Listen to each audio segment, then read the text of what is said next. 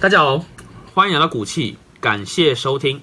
那我们今天要讲的主题是很夯的一档 ETF，叫做国泰台湾五 G Plus，代号是零零八八一。它到底是不是良好的投资标的呢？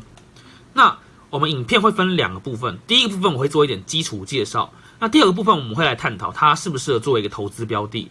那为什么我会想把这一集拿来讲五 G Plus 呢？是因为近期哦，台湾的 ETF 零零八八一这档真的是人气很旺，然后今年二零二一年八月除夕之后呢，居然出现了贴息的状况。那贴息是什么呢？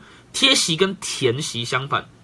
呃，贴息就是指股价除息后一路下跌的意思，那填息就是填满的意思，所以听起来理论上填息应该是看起来比较乐观的嘛，对不对？那很多支持者你看都是买绿不买红嘛，那今天出现贴息的时候，他们就很犹豫说到底想要不要加码进场？那我们今天就来探讨这个议题。那首先我们来做一个基础介绍。那五 G Plus 大家可以看这张图，它是台湾第一档一百 percent 锁定台厂五 G 科技股的 ETF 哦。还蛮特别的啦。那它的技术小档案里面可以看到它的经理费用啊、保管费用等等，其实都跟一般的 ETF 大同小异。那比较可以拿出来讲，就是它的配息频率是半年配一次息，所以还蛮多，就是投资客还蛮喜欢这一点的。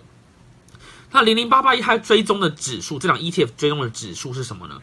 那名字非常长，大家可以去查，叫做台湾指数公司特选台湾上市柜 FactSet 五 G Plus 通讯指数。有够长，那我们就简短叫做台湾五 G 通讯指数。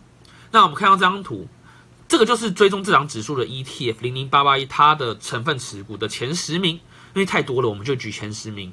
大家可以发现，第一名到第十名分别是台积电、红海、联发科、联电、细力 KY、瑞昱、大力光、联咏、台湾大，还有广达。那平常有在投资 ETF 的人，应该已经开始查了，就是诶，它跟台湾零零五零。台湾五十零零五零，还有一些比较热门的 ETF，到底差在哪里？大家可以发现一件事情，就是说，哎，它的持股比跟传统的我们已经泛滥很多的 ETF 是不太一样的。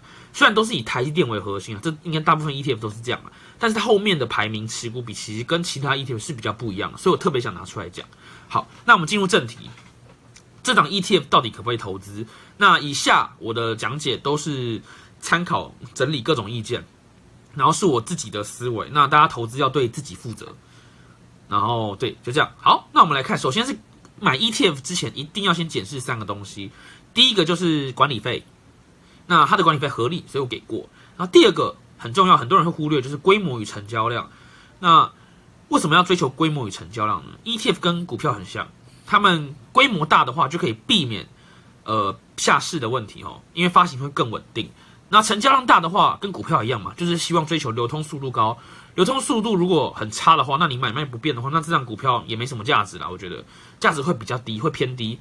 所以成交量跟规模也是必须要看的。那我帮大家看完了，目前台湾五 G Plus 这档国泰 ETF，它的成交量跟规模都是很合格的。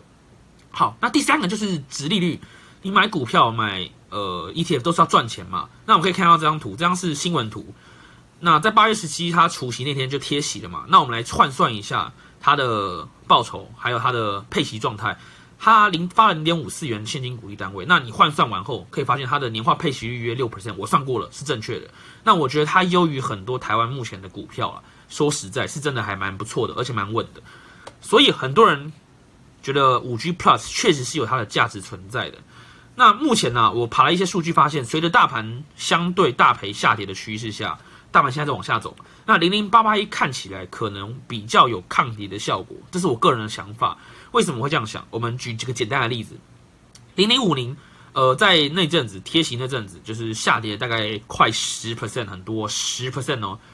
最有名的台湾五十下跌了十 percent，那这个时候呢，零零八八一它下跌了多少？它下跌了将近五 percent 而已，所以它其实抗跌效果看起来跟零零五零相比的话是不错的。那我个人举这个例子，就想跟你讲说，零零八八一或许是个还不错的防御性资产。那在这种跌的时候，说不定贴息时加码会是一个还行的选择。对，那我就提供这个资讯给大家。那大家觉得这一档台湾五 G Plus 这档 ETF 如何呢？可以在下方留言，我们一起来讨论。对，拜拜。喜欢的可以订阅哦。